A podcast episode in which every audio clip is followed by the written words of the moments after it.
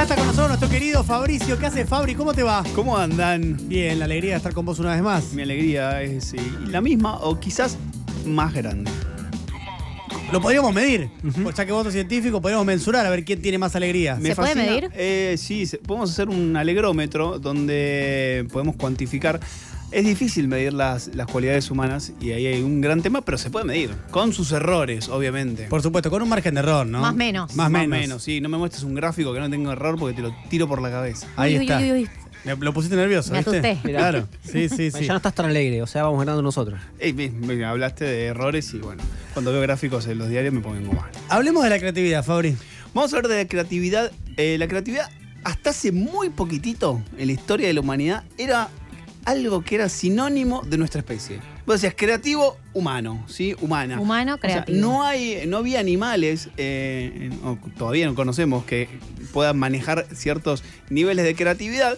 Y por lo cual tenemos una cierta bandera de decir, bueno, hay un mon- un montón de actividades que podemos hacer. Podemos hacer obras de, de teatro, podemos escribir, podemos hacer obras de arte, podemos hacer música. Somos los únicos que tenemos esa cultura y esa capacidad de hacer música y hacer obras creativas.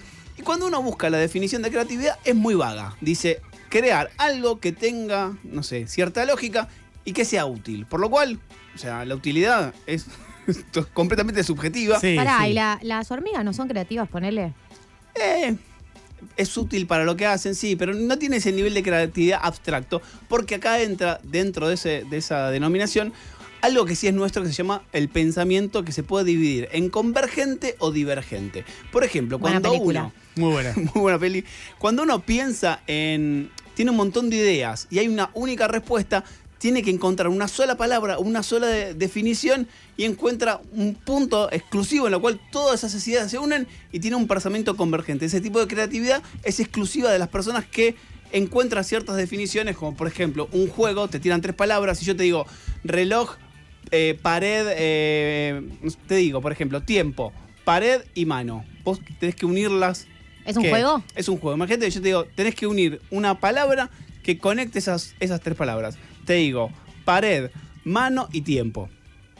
Reloj. Reloj. Entonces, ahí lo que Gané. tuviste. Es que no entendí bien la consigna. Estaba pensando la- la- en dejé un un poco juego más. que involucre esas tres cosas. Claro, tres palabras eh, que combinen con esa. Estaba Ese pensando, es un dígalo tipo- con mímica. Claro. Bueno, puede ser un, es un tipo de pensamiento. Después existe otro tipo de pensamiento que es el pensamiento divergente. Si yo te digo, por ejemplo, con esta hoja de papel, ¿cuántos usos distintos a que sea un papel puedes dar? Fuego para el fuego. Bien. Para mover los huevos.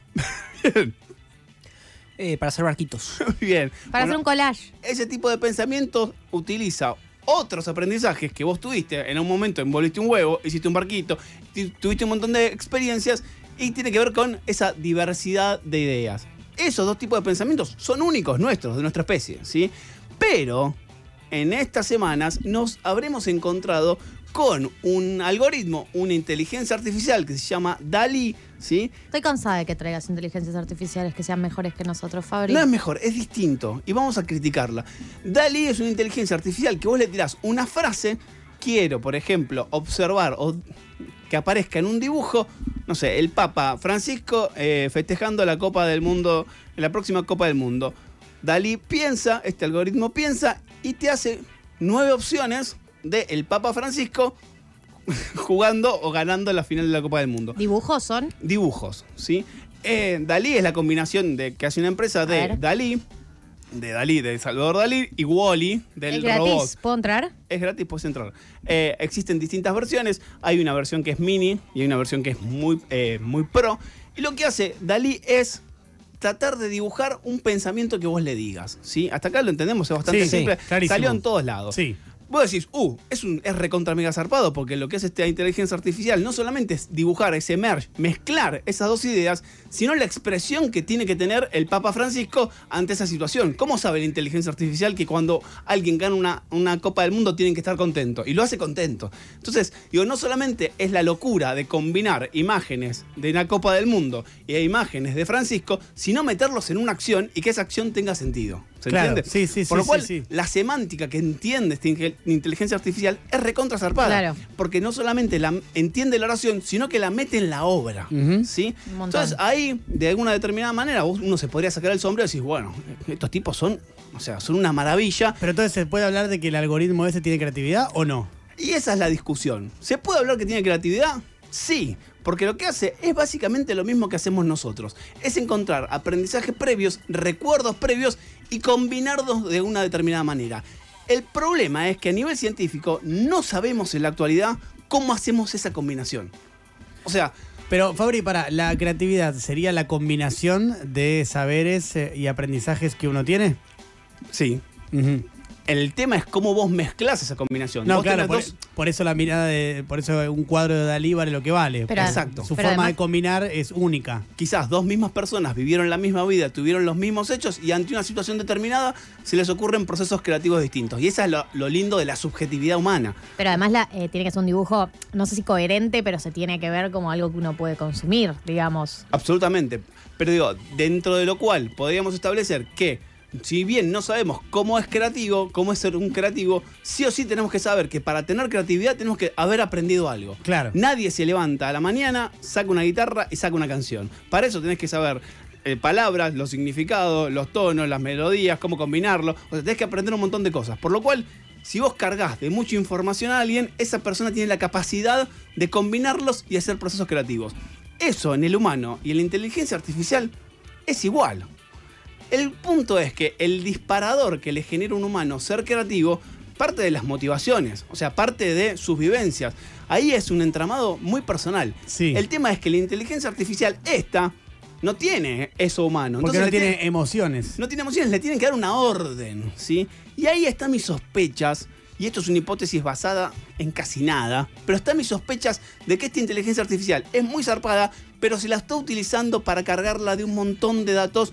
Cosa que sucedió, por ejemplo, no sé si se acuerdan del challenge, de Mannequin Challenge, ese que estaban todos quietos y pasaba la cámara por todos lados. Ah, sí, sí, Fue sí. hace bastantes Muchos jugadores de fútbol lo hicieron. Muchos jugadores de fútbol, cualquier escena, de golpe estabas todo quieto y vos con la cámara tenías que filmar a la gente en una fiesta, en un lugar determinado. Todos quietitos. Eso que jugó a favor de la, de la viralización, lo que sucedió es que lo que le daba información a un algoritmo es que en vez de ver una foto, arrancás con una foto, le enseña la profundidad, algo que no tenía, no en una, en una imagen, en miles y miles de imágenes, por lo cual a vos te dio la gracia de compartirlo, la inteligencia artificial la le diste de comer con todo. Como FaceApp. Lo mismo sucedió con FaceApp. FaceApp, ¿se acuerdan? Te haces más grande, más joven. Droga. Le dio la cara.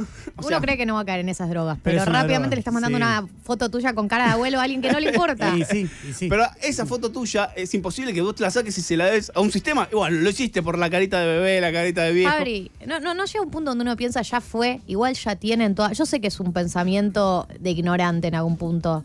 Sí, Pero, obvio, ya pero fue. la verdad, ¿no? Como, ¿cuánto podemos seguir eh, reteniendo nuestra información?